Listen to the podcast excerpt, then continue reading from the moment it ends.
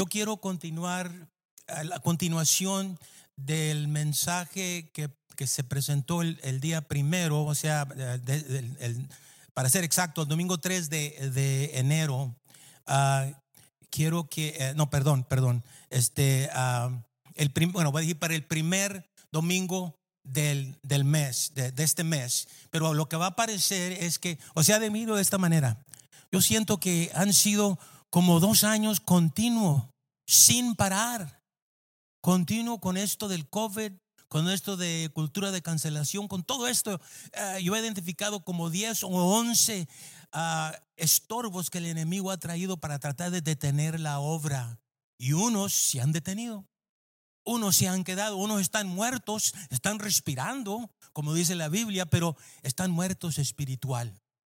Pero este mensaje es para nosotros los que estamos aquí, es para todos. Es un mensaje para despertar, es un mensaje para levantarnos, es un mensaje, como dijo la hermana Ruth, ya es tiempo. Diga conmigo, ya es tiempo. Ya es tiempo, ya es tiempo que nos levantemos, que despertemos, que tomamos, tomemos el lugar.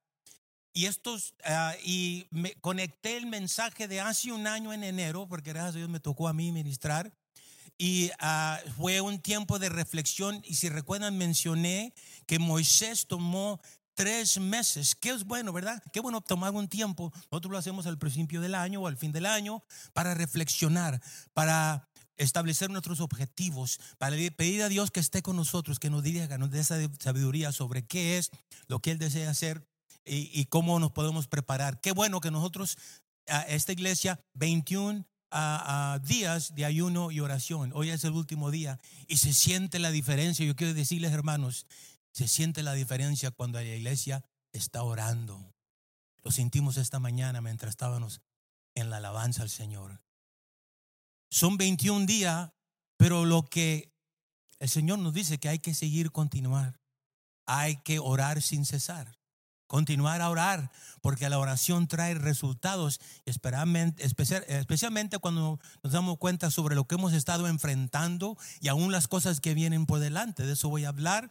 Ah, pero ah, así es que es un tiempo de reflexión. Y mencioné el, eh, el- el primer domingo de enero que Moisés, antes de que cruzaran para la Tierra Santa, para lo que Dios había prometido para ellos, que eh, pasaron tres meses preparándose, reflexionando. ¿Por qué? Porque no querían repetir los errores que habían hecho anterior.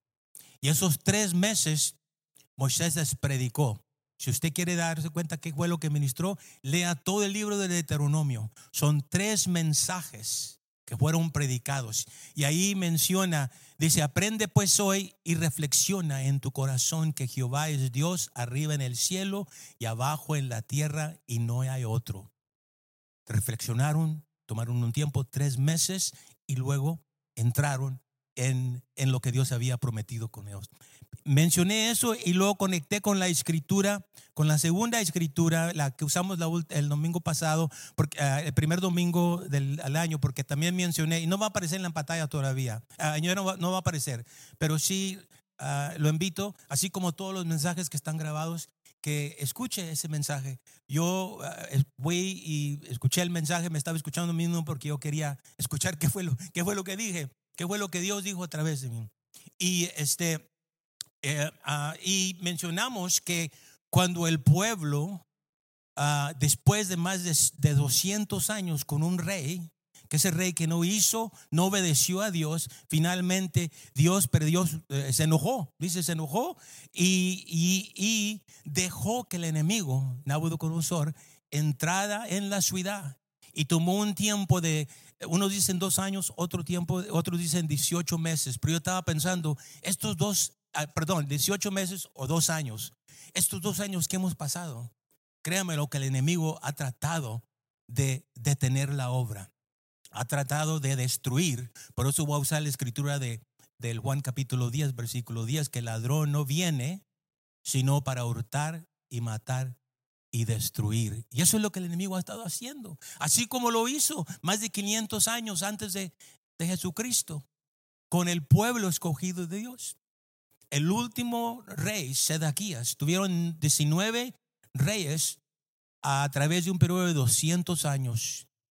Tantos profetas que les los exhortaron, que les predicaron, les, ah, les trajeron palabra para que se arrepintieran, regresaran y no lo hicieron, y no, no obedecieron. Y lamentablemente Dios tuvo que usar al enemigo para poder destruirlos, para poder, eh, los rodeó primero y por 18 meses no hubo salida de entrada hasta que después de allí este, se llevaron y nos damos cuenta que ahí es donde viene el, el, cautiverio de 70 años. De la Biblia habla mucho sobre eso.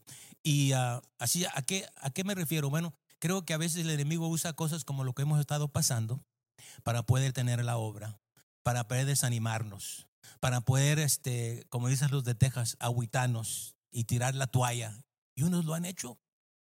Y unos, como dije anteriormente, están muertos espiritualmente. Pero los que entendemos sobre ah, la escritura ah, donde dice el ladrón no viene sino para hurtar y matar y destruir.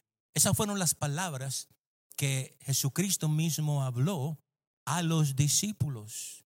Y como que el Espíritu Santo quiere recordarnos que estamos en una gran batalla. Nos damos más cuenta cuando empezamos a orar, empezamos a ayunar. Yo he sentido la batalla aún más fuerte. Más bien fue cuando me enfermé en los 21 días de ayuno y oración, ¿verdad? Y bueno, ah, podemos decir que quizás no me cuidé o puede ser que eh, fue un ataque del enemigo o una combinación de todo eso. Total que el ladrón no viene, no, te lo que dice, el ladrón no viene, no va a venir, pero cuando viene, téngalo por seguro, que viene para hurtar y matar y destruir. Pero Jesucristo nos recuerda, nos está recordando en esta mañana, yo he venido para que tengan vida y para que la tengan en abundancia. Veamos la palabra ladrón en nuestro idioma. Llamamos ladrón a aquel individuo que se dedica habitualmente a robar, a hurtar, ya sea objetos, dinero, cualquier otro tipo de bien, de materiales a personas. Y el enemigo es nuestro ladrón. El enemigo, ah, el pastor mencionó en unas prédicas que parece que durante esta temporada que vienen ataques a la iglesia por parte del enemigo. Primero vino y trató de quemar este lugar.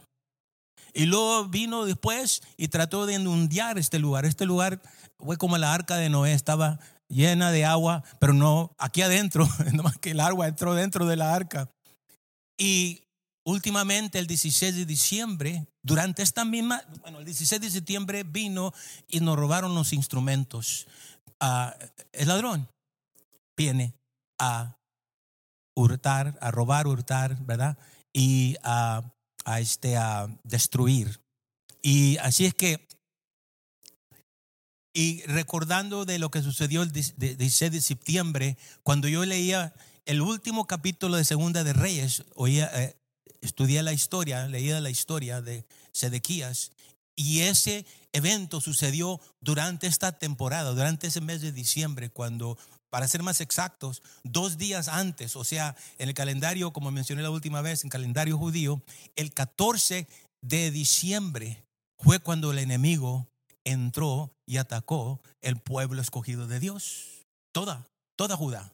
Y, y, y luego fueron eh, como mencioné, ah, y fueron cautivados por 70 años. Entonces, ¿a qué quiero decir? Bueno, yo he estado pensando y digo, quizás todo esto que ha sucedido estos últimos dos años, no quizás, ahora estoy convencido porque ahora veo otros, otros pastores, otros líderes, otras personas eh, cristianas y aún no cristianas que están viendo que todo esto que está sucediendo, que posiblemente, que posiblemente que viene del enemigo y posiblemente sean señales de que estamos viviendo en los últimos días. Porque les diré que sí estamos viviendo en los últimos días. Porque para el Señor eh, un año, eh, dos años o un año, eh, o sea, mil años fueran como si fuera un día. Dos mil años fueran como si fueran dos días. Hoy estamos en el año 2022, apenas han pasado dos días. Dile a la persona que está enseguida, pues de qué estamos, de qué estamos hablando, apenas han pasado, apenas han dos días estamos viviendo en los últimos días. Y por eso, y lo que ha sucedido es que ah, el enemigo está buscando cómo devorar, cómo destruir la obra. El enemigo vino, como dije, a través de incendio, a través de agua, y los vino como ladrón a robarnos, pero lo que aparece, pero yo quiero mencionarte esto, que el Señor todavía está con nosotros. Si ve usted ahí, uh, slide number five, hermano, por favor. Isaías nos dice, así dice Jehová, creador tuyo, oh Jacob, y formador tuyo, oh Israel. No temas, diga conmigo, no temas, porque yo te redimí, dice, te puse nombre, mío eres, mío eres tú. Y note lo que dice, cuando pases por las aguas, ya pasamos por esas aguas, ¿verdad? Ah, yo estaré contigo y si por los ríos no te anegarán, cuando pases por el fuego, no te quemarás, ni la llama arderá en ti.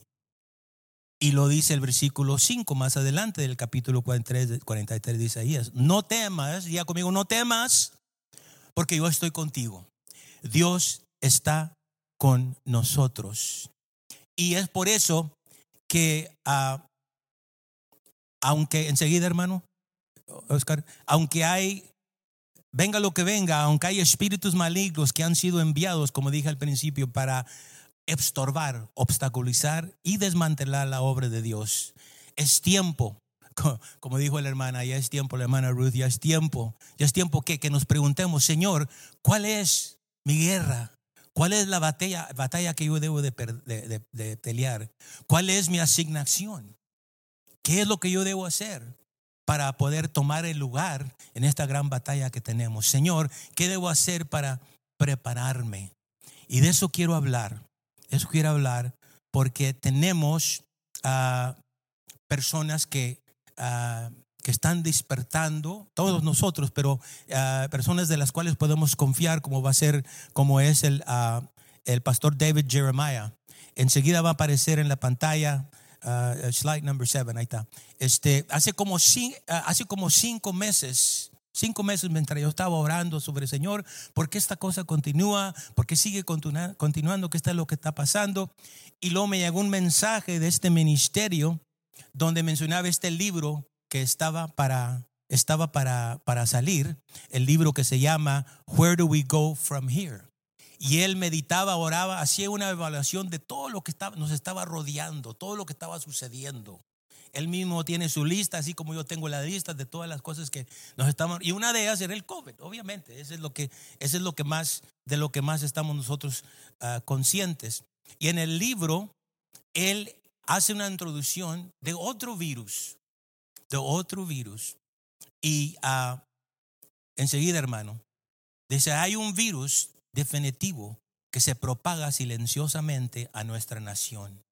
Es mucho más letal que COVID-19 y la mayoría de los estadounidenses desconocen por completo la amenaza, escucha aquí la em, amenaza que representa para nuestra libertad y nuestra forma de vida.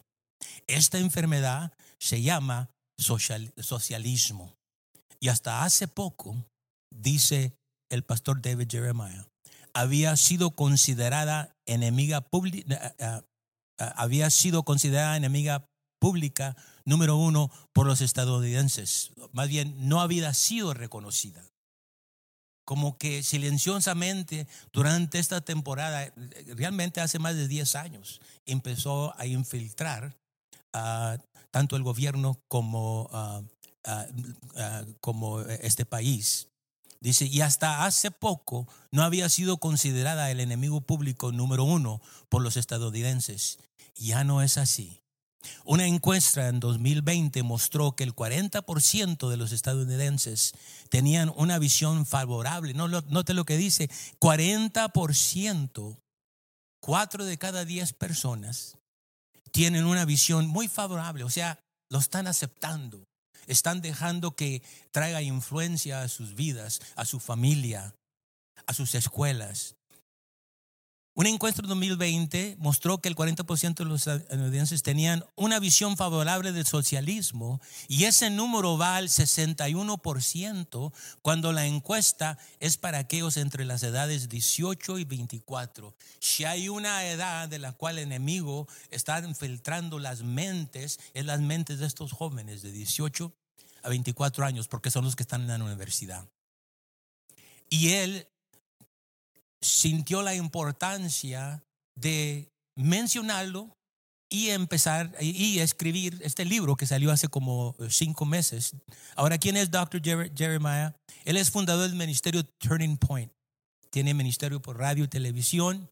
Él es pastor de Shadow Mountain Community en la iglesia de San Diego, una iglesia de más de 10 mil eh, personas. Y él vio también que la asistencia empezó a decaer.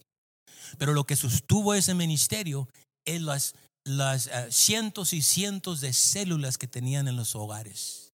Y él menciona en su libro la importancia que así como en el Nuevo Testamento, las iglesias cuando fueron perseguidas se, se continuaban reuniendo en los hogares.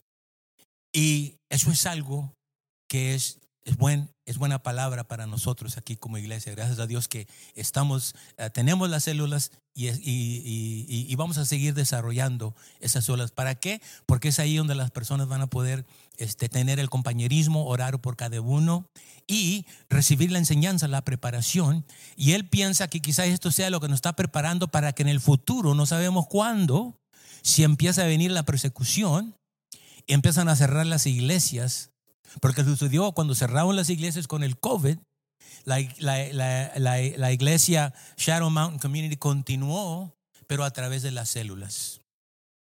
¿Es, ¿Está usted eh, conectada con una de las células? Si se cerraba este lugar, tendría un lugar, un, un lugar en el cual usted podía eh, ir para poder recibir ayuda para poder continuar su estudio, su discipulado.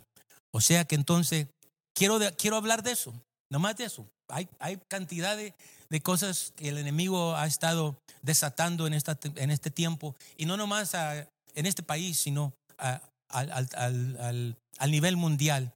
Ah, quiero hablar sobre el socialismo. Enseguida va a aparecer, hermano, que tenemos, ¿sabía usted que tenemos un partido, slide number seven, uh, number nine, hermano? Tenemos un partido democrático socialista en los Estados Unidos. Ahí introduzco al Bernie Sanders, un senador 50 años que ha, que ha estado en la política, tiene 81 años y con, su, ah, con otros que son parte del Partido Democrático Socialista, cuando, cuatro congresistas, ah, quizás las han oído, ah, Alejandra Ocasio Cortés, Rashida Talib, Ayana Presley, Ilan Omar. Y este es el Partido Socialista que durante el COVID ha crecido, ha doblado dos o tres ah, cantidades y es un partido muy fuerte. Es un partido que ahorita está dominando, está dominando el partido, voy a mencionar el Partido Democrático. O sea, está, está liderando, está dictando, está haciendo las decisiones para el resto del partido. O sea que es algo, es algo Tremendo, hermano. Es algo que está sucediendo, es algo del cual tenemos que despertar y prepararnos. No estoy diciendo que cambie de partido, sino que quiero, estoy diciendo nomás que despierte, informe, eh, tome la información y empiece a hacer ah, lo que Dios ponga en su corazón. Mire, ¿qué es el comunismo? Enseguida. Enseguida dice, la definición ofrecida por el Partido Socialista Mundial de los Estados Unidos dice lo siguiente, el establecimiento de un sistema de sociedad basado en la propiedad común y el control democrático de los medios e instrumentos, el control, palabra clave, vamos a ver cómo es que está afectándonos aún en este momento.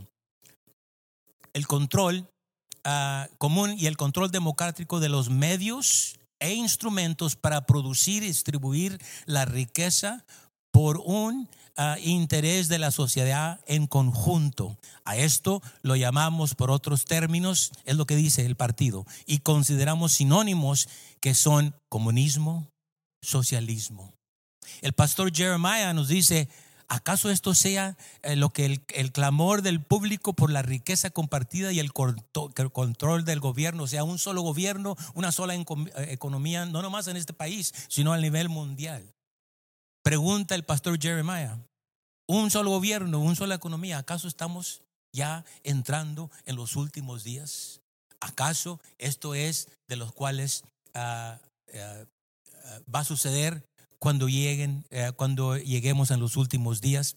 Y bueno, yo, eh, usted conteste la respuesta basado en lo que vamos a estar, lo que voy a seguir compartiendo. La siguiente slide, hermano, 11, nomás para mencionar ahí, lo mencioné la última vez, ¿cuáles son esos espíritus? ¿Qué es, qué es lo que el enemigo está enviando para estorbar la obra? No nomás la obra, estorbar el hogar, desmantelar, desmantelar la iglesia, desmantelar la, la, este, ah, la familia nuclear.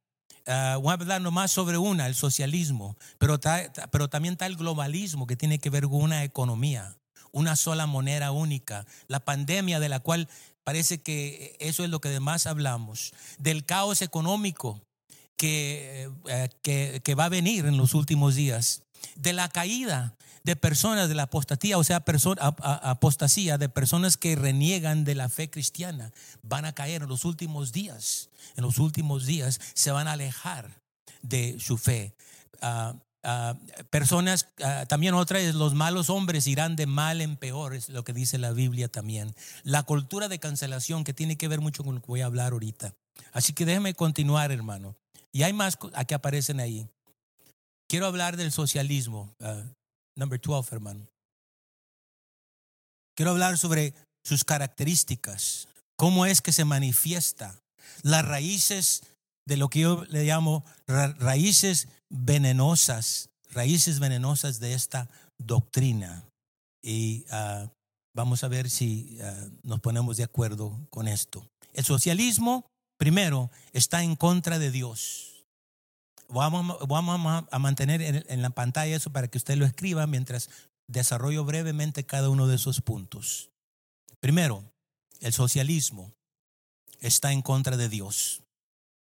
Voy a mencionar que es totalitario, es divisivo, es mortal, se es manifestado en la destrucción de monumentos, en la cancelación de la cultura, el desmantelamiento de la familia nuclear, la distribución de las riquezas, desfinanciamiento de la policía, la policía, todo lo que usted está viendo en las escrituras, en, en, los reportes, en los reportes detrás del escenario, hermano, es este, esta doctrina, este espíritu maligno que está invadiendo, que está, se está metiendo y está estorbando, está ah, deteniendo la obra de esta manera. Ya mencioné, bajo el socialismo, el voy a continuar continuar mientras mantenemos eso en la pantalla. Eh, hermano, hermano Oscar, gracias. El gobierno se convierte en la única autoridad y controladora de los medios de producción. Desafortunadamente los gobiernos están controlados por personas específicas, a menudo el tipo de personas que buscan el poder. Eso es lo que sucede. Y esas personas son completamente corruptibles por la codicia, el egoísmo, la lujuria, la venganza, la violencia y el abrumador deseo de autoridad. Autoridad. A medida que más que más poder, a medida que más poder fluye hacia el gobierno, el puñado en la cima se vuelve dictatorial. Y es lo que estamos viendo ahorita. Al nivel de las autoridades, de las cuales queremos despertar. Por ejemplo, usted miró la foto, de, la foto de Bernie Sanders. Él se postuló abiertamente como socialista democrático en las primarias del Partido Demócrata de 2015 y mostró que la identidad socialista podía ser estimulante en lugar de alentante. Bernie Sanders. Alejandra eh, Ocasio Cortés, representante de Nueva York, a la edad de 29 años entró en la política. Ella también es una socialista aunque dicen es soy democrata, soy demócrata socialista. Bueno, realmente usan eso para que uno vea, oh, es parte del el, y no estoy hablando, no, no estoy diciendo que tenemos que cambiar partidos, lo que tenemos es que despertar y dejar que Dios nos dé la sabiduría. Pero cuando usan el término que son, no son socialistas, son democráticos socialistas, hermano, usted se va a dar cuenta qué es lo que es, qué es lo que es el socialista. Déjeme continuar aquí. ¿Qué es el socialismo? Ya lo mencioné. Los socialistas creen que el mundo significa que nuestra producción, incluida, incluida la infraestructura, las granjas, las fábricas, la energía, los recursos naturales, los medicamentos y más, debería estar bajo el control, ¿verdad? El control dicen que de la gente, pero idealmente es la persona, la autoridad que finalmente toma el control, así como lo fue en Venezuela, así como lo fue años atrás en Cuba y sigue siendo. Si no me crees, aquí está el testimonio de una sobreviviente marxista, ah, se llama Van Fleet, que vivió en el, en el país de China. Había sobrevivido, dice el testimonio de ella, había sobrevivido al brutal regimiento del dictador Mao Zedong, revolucionario comunista chino que fue el padre fundador de la República Popular de China de 1949 hasta su muerte en 1977. En un apasionado discurso, dice, ante cada junta escolar, ella trajo esta palabra cuando vino y presentó en una junta escolar en el estado de Virginia les explicaba, les explicó, dice, las similitudes entre lo que sucedió en China durante la revolución cultural china y lo que está sucediendo en los Estados Unidos, eh, dice Van Fleet. En este momento, dice, ella dijo, usaron la misma ideología y metodología e incluso el mismo vocabulario y con el mismo objetivo. La ideología es el marxismo cultural y estábamos divididos en grupos como opresores y oprimores, oprimidos. Y sacar la metodología también muy similar es la cultura de cancelación. Básicamente, termina diciendo, cancelamos toda la civilización que habíamos conocido como chinos, precomunismo. Esa es la manera que entra, que entra el enemigo cuando empieza a, infiltrar a un país, así como lo hizo en China. Un libro que escribió eh, la persona este, Erwin Lutz, en su libro, uh, We Will Not Be Silenced, no seremos silenciados. Dice Erwin, dice, hoy nos enfrentamos a lo que se conoce como marxismo. No se está imponiendo a la gente en los campos de batalla, de guerra. En cambio, es una forma de marxismo que gana los corazones y las mentes de las personas gradualmente mediante la transformación gradual de la cultura. ¿Cómo lo hace? Bombardeando con exageraciones. Con una ilusión promete que la gente lo acepte porque lo quiere. Lo acogen con grado porque están convencidos de sus beneficios, todos los beneficios. Va a pagar la universidad, uh, todos vamos a tener, uh, todos vamos a, tener, a, a tener aseguranza, promete esperanza y cambio. Y la frase que usan es build back better. Build back better. Esa frase ha estado en los documentos por más de 15, 20 años. Últimamente, en los últimos dos años, último año, hemos estado escuchando esta Build Back Better. Vamos a ver si es cierto que you can build back better. Hablan de igualdad de ingresos, armonía racial y justicia basada en los valores seculares. En lugar de la, fíjese lo que dice, en lugar de la moral judeo-cristiana. Judeo-cristiana. Es conocido por profesar la inclusión en lugar de exclusión y promover la, promover la libertad sexual en lugar, en lugar de lo que ven como la ética sexual que es restrictiva de acuerdo a las escrituras. No está sofocando, sofocado por tradiciones religiosas supuestamente estrechas, sino que proponga ideas progresistas que se consideran dignas de un futuro ilustrado. Deje mencionarte más sobre las razones o sea, las raíces de esta doctrina. Para entender el socialismo tenemos que entender su fundador, Karl Marx. Para entender eso, cuando entiendes quién era ese hombre y en qué creía, podrás rastrearlo. Mucho de eso le está sucediendo de vuelta. Si estudias la vida de Karl Marx, aprenderás que no era solo uno que odiaba a Dios, era un animador del diablo. Su familia lo creía que estaba posesido por un demonio. Una biografía que, escribieron de él eh, en este mismo libro dice, tenía la visión del diablo del mundo y la malignidad. A veces parecía saber que estaba realizando obras de maldad. En una ocasión el hijo de Marx le envió una carta a su papá, Marx, el hijo de Marx, y se dirigió a él en la carta, mi querido diablo, el socio de, el socio de Marx, Frederick Engels, declaró que diez mil demonios tenían a Marx por las greñas. ¿Están escuchando? Mucha gente no sabe esto, pero dice, oh, we're going to build back better. Necesitamos, necesitamos, eh, necesitamos hacer esto y otro. Dice Paul Genker en su libro, Si francamente era difícil de poder leer ese libro, tan oscuro era su tema. Según Kenger, Mark era un tirano, un racista, un radical misógino, o sea que siente aversión hacia las mujeres y no confía en ellas. Nunca se casó. No, eh, que odiaba a Dios y quería ver arder el mundo.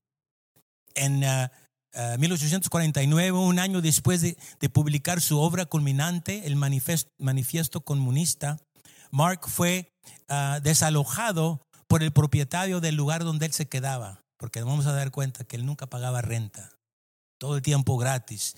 Ah, el dueño de la propiedad tuvo que ah, desalojarlo porque ya estaba harto de su inmundicia. Platica él, dice, ah, bebía demasiado, fumaba demasiado, nunca hacía ejercicio y sufría, y sufría de verrugas y furúnculos debido a la falta de lavado, o sea, no se bañaba este joven. El olor de su cuerpo era horrible. Estaba pensando, hermano, hermano Álvaro, eh, ¿acaso tienes, aquí está hermano Álvaro? ¿Qué harías tú, hermano, si uno de tus, renteros no pagaba la renta y, le estaba pasando todo esto, hermano? Y la gente se empezaban a quejar. Le dije, bye bye. Si, no, si no podía uno colectar la renta, dice, bueno, dice, el olor de su cuerpo era horrible en cuanto al apartamento familiar el, apartamento donde se quedaba. Todo estaba roto, derramado, destrozado, demoronado, cayendo a pedazos, las sillas, los platos, las tazas, las mesas, todo sucesivamente. Por eso tuvieron que dejarlo, uh, eh, que se fuera. Karl Marx también eh, no se casó, tuvo, uh, pero engendró a un ilegítimo uh, hijo por su creada Helen y hasta le echó la culpa a su amigo, que, que ese niño no era de él. Bueno, como Marx nunca tuvo un trabajo, nunca tuvo un trabajo, se burló, aprovechaba de todos, de sus padres, de su mejor amigo y otra persona que pudiera encontrar. La esposa de, de, él, la esposa se llamaba Jenny, era tan miserable en su matrimonio que quería morir. Un deseo que reflexionaba a diario. Aún sus hijas, Jenny y Laura, cumplieron el deseo de su madre Jenny. Se envenenaron cuando tenían apenas 43 años y en un acto de pacto de muerte con su esposo Laura también se suicidaron cuando tenían solo 66 años. Mark murió en la desesperación el 14 de marzo de 1883. Justo antes de su muerte, escribió a su amigo Engels y le dijo, qué inútil y vacía es tu vida. Pero qué deseable. Y fíjese, fue enterrado en Highgate Cemetery, en Inglaterra, en Londres, considerado el centro del satanismo en Londres. Me pregunto, ¿cuántos defienden el socialismo y el marxismo? ¿Cuántos son conscientes de las raíces venenosas de esta doctrina?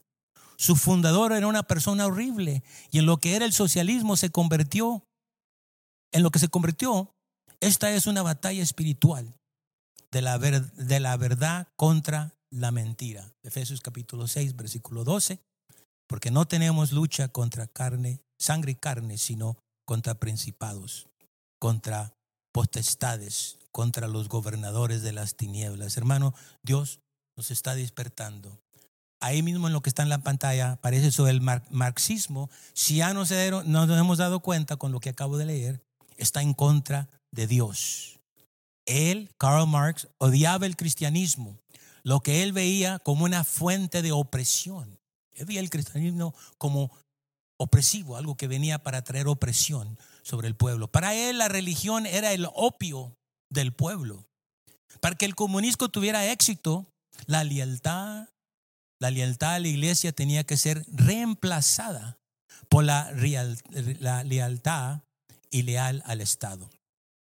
En una ocasión describió a la iglesia como mojo eh, medieval, o sea, un enmojenecimiento, algo antiguo, algo que ya debía de haber muerto, algo que no tenía ningún, ah, ah, ah, ningún resultado, ningún objetivo. Otros líderes socialistas han seguido el mismo camino. Y Tomás, para continuar, como Joseph Stalin, Fidel Castro, Pot y otros demás. El marxismo, a continuación, es totalitario. ¿Qué significa eso? Totalitarismo es el término porque se conoce a, las ideologías, los movimientos y los regímenes políticos donde la libertad está seriamente restringida. El marxismo, o sea, el totalitario, totalitarismo, es ah, un movimiento, una doctrina que restringe el, ah, seriamente el Estado y ejerce todo poder sin divisiones ni restricciones. Hay otro hecho general sobre el marxismo y debemos comprenderlo rápidamente para totalear el término, para decirlo. Bueno, voy, a continuar. Ah, aquí ah, un, un, ejemplo. Según Hanna, otro testimonio, la principal estudiosa del totalitarismo, una sociedad totalitaria es aquella que en la que en una ideología busca desplazar las tradiciones e instituciones anteriores con el objetivo de poner todos los aspectos de la sociedad bajo el control de esa ideología. Un Estado totalitario es aquel que aspira nada menos que a definir y controlar la realidad. La verdad es que los que, los que gobernantes decidan qué es, o sea, los gobernantes deciden. Como dice ah, ah, esta persona, donde quiera que el totalitarismo ha gobernado, ha venido a destruir la esencia del hombre. Déjame continuar. El marxismo trae, es divisivo. El marxismo de Marx prospera en la división.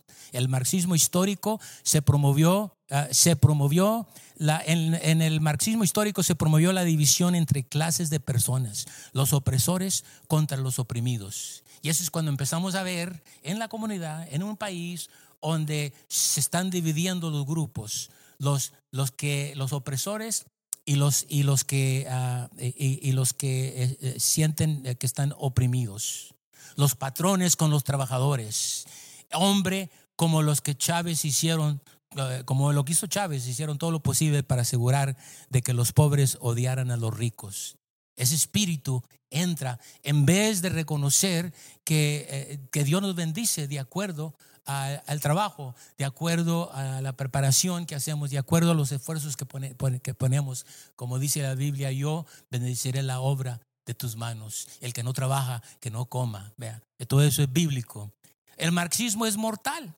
Un libro que se escribió en 1999, el libro negro del comunismo, empezaron a calcular a través del siglo XX cuántos, cuántas víctimas a causa del marxismo. Y en Latinoamérica vieron que hubo más de 150 mil muertes en Europa, eh, un millón en Vietnam, un millón en África, casi dos millones de muertos también en Camboya, dos millones, Norte Corea, dos, en la Unión Soviética, 20 millones, y en China, que aún todavía continúa eso, 65 muertes a causa de, eh, a causa de, esta doctrina. Las matan, bueno, va a continuar. Bueno, Pausamos ahí. ¿Qué significa todo esto? Oh, hay más todavía, hermano. También ah, hemos oído sobre la destrucción de monumentos. Apenas me di cuenta esta semana de eh, una, una, una, una estatua de Thomas Jefferson. También la derrumbaron.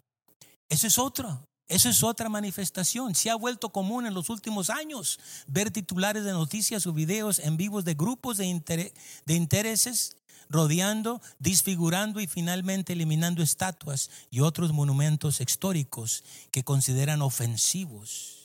Estos incidentes comenzaron con monumentos controvertidos de participantes de la guerra civil, pero se han expandido para incluir a hombres y mujeres claves de la historia, como Thomas Jefferson. Incluye figuras como George Washington y Abraham Lincoln.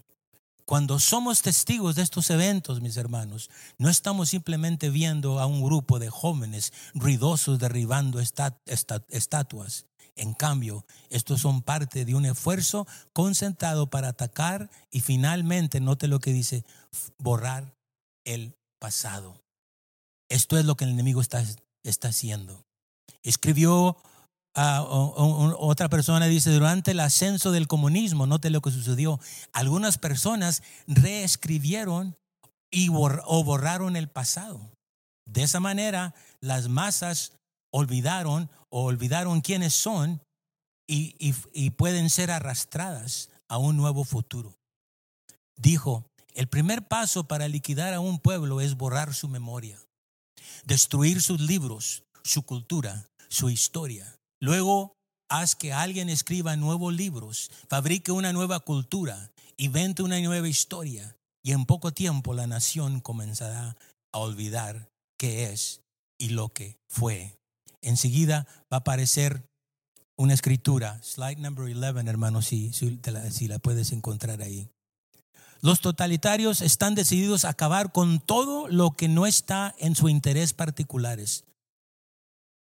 La palabra recordar, al contrario, al contrario, se encuentra más de 164 veces en el Antiguo Testamento. El socialismo quiere que olvides, el cristianismo quiere que recuerdes. Isaías 46, versículo 9 en adelante dice, acordados de las cosas pasadas desde los tiempos antiguos, porque yo soy Jehová y no hay otro Dios, y nada hay semejante a mí, que anuncio lo que lo uh, por venir desde el principio y desde la antigüedad, lo que aún no era hecho, que digo, mi consejo permanecerá y haré todo lo que quiero. ¿Qué haría usted si no tuviéramos acceso a la palabra de, Dios? ¿Cómo pudieron recordarnos? Por eso es, bueno, guardar la palabra, atesorar la palabra en nuestro corazón, como dice el salmista, para no pecar contra él. Bueno, ah, hay otra escritura en Josué, pero este, ah, pero voy a continuar porque quiero llegar a la última, a la última parte. Cancelación de la cultura, desmantelamiento de la familia nuclear, a la distribución de la riqueza, no voy a hablar de eso, desfinanciamiento de la policía. No sé, hermano, que eh, eh, eh, yo sé que me están escuchando. Quizás esta información ya la habían escuchado y si no, si esta es la primera vez, ya es tiempo, como está ya es tiempo que despertemos, ya es tiempo que ah, preguntémonos, ¿cuál es mi tarea? ¿Qué es lo que yo debo hacer? Ya sea como líder, como miembro de tu familia, como miembro ah, en, tu trabajo, ah, como líder dentro de la iglesia, ¿qué es lo que podemos hacer? Y qué es lo que, cómo podemos prepararnos. Y lo que yo quiero ya mencionar ya con brevemente con el tiempo que nos queda es entrar un poquito ya más práctico sobre qué debemos de hacer. Yo creo que tenemos que responder a esto y qué, qué debemos de hacer en la, slide número 17, hermanos. Quiero que por favor anote esto si tiene una manera de, de, anotarlo, sobre cómo podemos prepararnos para lo que viene, para lo que ya está aquí, en la slide número 17, hermano. hemos estado, el pastor mencionó la última vez que, trajo el mensaje que Ah, vamos a recomendar los líderes de la iglesia sobre qué libros, sobre cómo podemos prepararnos. Es lo que quiero hacer enseguida, brevemente, en unos cinco minutos ya para terminar, sobre qué, ah, qué es lo que, eh, cómo podemos prepararnos. Uno es, obviamente, la lectura, la lectura de la Biblia. Ahí puse siete, ah, siete cosas, siete consejos, orar para tener hambre, establecer un tiempo definido, Déjeme, eh, mientras lo está anotando ahí, voy a mencionar brevemente, orar para tener hambre por la palabra de Dios. El Salmo 119, versículo 103 dice, vemos el clamor y el hambre del salmista. Dice, cuán dulce son mi paladar tus palabras, más dulce que la miel a mi boca. Nosotros también, hermano, al tomar un tiempo para poder ah, hacer lectura de la palabra, establecer un tiempo definido ya sea en la mañana, en la tarde, mediodía, en su tiempo de lonche, leer consecutivamente. O sea, leer, ah, ah, puede uno leer capítulo por capítulo, enseguida voy a dar ah, otra, otra sugerencia de lo que puede hacer. Leer consecutivamente, volver su corazón al Señor. Si hay algo que sucede cuando pasamos en, la, el ayuno el ayuno, la oración el ayuno es que nos acercamos más a Dios podemos sentir su presencia, empezamos a escuchar su voz, empezamos a darnos cuenta de la batalla, de la batalla espiritual por la cual todos estamos pasando. Volver su corazón al Señor, orar acerca de lo que se lee. Voy a hablar sobre la oración también. a llevar un registro de su lectura y ser guardador de las distracciones. Enseguida, continuando con algo bien básico, voy a compartir ah, parte de las cosas que yo he estado haciendo por varios años. Ah, lo primero que aparece, y si quiera anotarlo, hay eh, una forma, un devocional que tiene un devocional y al mismo tiempo está leyendo toda la Biblia en 365 días. A través de este que aparece en la pantalla, tu andar diario es devocionado, devocionario y dentro del devocional, dentro del devocional viene la palabra, viene la escritura. Está usted leyendo la Biblia y al mismo tiempo aplicando y teniendo un devocional. Ah, el, devocional para hoy, ah, eh, eh, para ah, el, día de hoy, es sobre el libro de Éxodo. Y he estado yo eh, orando y luego ahí aparece también un devocional que, en el cual uno puede aplicarlo a su vida. Entonces, ese es un ejemplo. La otra que quiero mencionar la siguiente es un libro eh, titulado Celebración de la Disciplina. Este libro, por el, ah, ah, el hermano Richard Foster, salió en 1978. Yo lo leí por primera vez en 1984, cuando estaba en Los Ángeles, cuando estaba en Pasadena. Y este ha sido, se ha sido ah, traducido en diferentes idiomas y ha sido un clásico, así como el otro libro que voy a mencionar. Y este libro divide las disciplinas en tres formas, me habla sobre las disciplinas internas. ¿Cuáles son? Meditación, oración, ayuno y estudio. Y luego eh, esos ofrecen, bueno, y las disciplinas externas, sencillez, retiro, sumisión y servicio. Este libro ha impactado a miles y miles de cristianos a través de diferentes idiomas y ahora me di cuenta que ahora lo tienen en español. Ese sería un excelente libro si usted quiere aprender cómo orar, cómo ayunar. Sí, y, lo que sucede es que este libro él lo escribió porque ah, muchos no sabemos sobre las disciplinas espirituales. Y dice, ¿por qué? ¿Y por qué la Biblia no nos habla? Porque los grandes héroes de la Biblia, ellos ya lo practicaban esto. Por eso no lo enseñaron pero es algo de las cuales todos lo necesitamos. yo te invito para que consideres este libro para poder desarrollarte en las áreas de disciplina, una vez más, lo que es oración, ayuno, estudio y esas cosas. La otra cosa es también, obviamente, la oración. Ya hemos terminado el ayuno, los 21 días de ayuno y oración, pero quiero recomendar otro libro. Y este libro tiene eh, un gran testimonio. Me estoy refiriendo al libro este Compañeros de Oración, un libro que fue escrito más de 25 años. Hace 19 años que este libro yo se, lo regalé a un joven que está aquí, que a través de esos, hace, platicando con el hermano Álvaro, ¿dónde está el hermano Álvaro? Está refiriendo a este joven. Bueno, antes era un bandido. Cuando yo lo conocí, después me platicó, era troquero y en el troquero trae una navaja un fileo grandotote. Y esa era la arma poderosa con la que él viajaba. Pero después me dijo un día que ya no la tenía. Y no sé si la perdió o se la robó el enemigo o la vendió, no sé. Hace 19 años yo estaba orando, uh, estábamos ministrando yo y mi esposa, y dentro de mí yo le pedí, Señor, envía a alguien que ore por mí. Pero no quiero, pero yo no quiero que yo sea el que le diga. Y Dios trajo a este joven aceptó al Señor hace 19, 19 años y medio. Un año y medio después se me acercó y me dijo, hermano, pastor, yo quiero orar por usted. Le regalé ese libro. Me estaba platicando hace rato que él ha, compartido ese libro con cantidad de personas. Este libro excelente, con este, dice, bueno, no voy a leer aquí, pero lee eh, este libro, Compañeros de Oración, el hermano ha regalado. Yo y él fuimos a varias iglesias donde querían ah, ah, empezar un ministerio de oración y de intercesión. Y el hermano, él era conmigo y él era el que se encargaba. Yo, yo nomás iba y si le ayudaba, le ayudaba con la guitarra, pero el hermano, ah, y estableció varios ministerios. Y gracias a Dios que Dios lo trajo aquí también. Y aquí el ministerio de oración e intercesión. Ustedes lo conocen, hermano. Este libro eh, él lo recomienda. Yo lo recomiendo, pero él, el que lo ha usado y lo ha ponido en práctica, se lo recomiendo, hermano. El otro libro, ah, ya se me está yendo el tiempo, es este libro. Van Hoffler fue, eh, fue perseguido por sus ideas adheridas a la Biblia y finalmente fue ejecutado en la horca por los nazis en 1945 a la edad de solo 39 años. ¿Por qué? Porque él despertó, porque él empezó a hablar y empezó a escribir y empezó a predicar y empezó a enseñar y empezó a hablar sobre la gracia, sobre el, ah, poder de la gracia, hermano. Quisiera poder continuar, pero ah, hay otro libro, God in Cancel Culture, eh, más libros, pero uh, pónganse de pie, hermanos.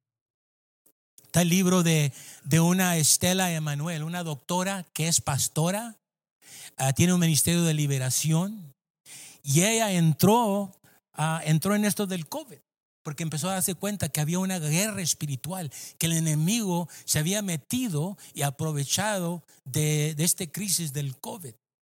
Y él, ella escribió un libro dice, dejar a América que viva, porque veía cómo esto estaba estorbando la obra de Dios. Y ella dice, necesitamos que despertar y levantarnos. La batalla para nuestra libertad es nuestra responsabilidad. Como pastora y una doctora expone a la agenda espiritual oscura que trae detrás de la pandemia, la oposición a los tratamientos para el COVID. La próxima vez hablo sobre eso, cómo están deteniendo todo eso. Bueno, ya que ya, ya me puse ya, bueno, vamos a orar, hermano, vamos a orar. Vamos a, dejar un tiempo para que, para que Dios ah, ah, trabaje en nuestros corazones. Pero recordarles, hermano, que Jesucristo dijo, el enemigo viene para hurtar, matar, destruir, pero yo he venido para que tengan vida en abundancia. Vida en abundancia. Vida en abundancia es lo que Dios tiene para ti y para mí. No tenemos que atemorizarnos. No tenemos que detenernos. No, no tenemos que parar y no actuar y no hacer de nuestra parte, hermano. Eso es lo que el enemigo quiere. Pero hay que despertar. Ya es tiempo. Me gustó lo que dijo la hermana Ruth, el llamado para las damas, para el sábado que viene que se van a reunir. Ya es tiempo. Ya es tiempo para los varones. Ya es tiempo para, qué bueno que el ministerio de jóvenes se siguen reuniendo. Ya es tiempo, no vamos a detenernos, no vamos a dejar que el enemigo nos siga robando tiempo, siga eh, estorbando la obra de Dios. Yo te exhorto, hermano, que preguntes a Dios, ¿qué es lo que yo puedo hacer? ¿Qué lo puedo hacer por mi familia, por mi trabajo, por mi escuela, por esta iglesia? Y empieces a movilizar, empieces a despertar y empieces a, dejar que Dios te prepare y Dios te use. Porque vienen, van a, esos ataques van a continuar. Y si no despertamos, quizás para cuando despertamos, despertemos ya va a ser muy tarde. Así como el pueblo judío, que fueron rodeados, el pueblo judío fueron rodeados por 18 meses, dos años. Y ya para cuando despertaron, ya el enemigo ya había destruido la ciudad y se los había llevado como prisioneros por una temporada de 70 años. No vamos a permitir eso. Primeramente Dios, no vamos a permitir eso. Padre, gracias Señor por tu palabra. Gracias Señor por este despertar, esta exhortación que nos has dado. No queremos quedarnos silencio. Queremos investigar, queremos averiguar, queremos prepararnos, queremos prepararnos con la lectura, con el estudio, con la oración. Queremos ser buenos discípulos, Padre, para poder prepararnos para la gran batalla que no viene, sino que ya está aquí en nuestros medios. Gracias te doy, Padre, porque me has permitido a dar esta palabra. Si en alguna manera, Padre, eh, yo he mencionado algo que ha sido de estorbo o va a afectar a, va a afectar a cada a uno de nosotros, Padre, yo te pido que tú protejas los oídos y el corazón de esas personas, pero para los cuales este mensaje era apropiado, te pido que tú despiertes esto nosotros y no podamos descansar y no vamos a descansar hasta que entremos, despertemos y hagamos lo que tú has pedido que hagamos. Gracias te damos, Padre. Ahora yo te pido, Padre, que tú nos bendigas, que nos bendigas el resto de este día, esta semana, nos sigues cuidando, nos sigues sanando y protegiendo de esta enfermedad tan contagiosa, Padre. Gracias te damos, Padre, ah, y pedimos de tu bendición sobre cada uno de nosotros. Amén. Amén.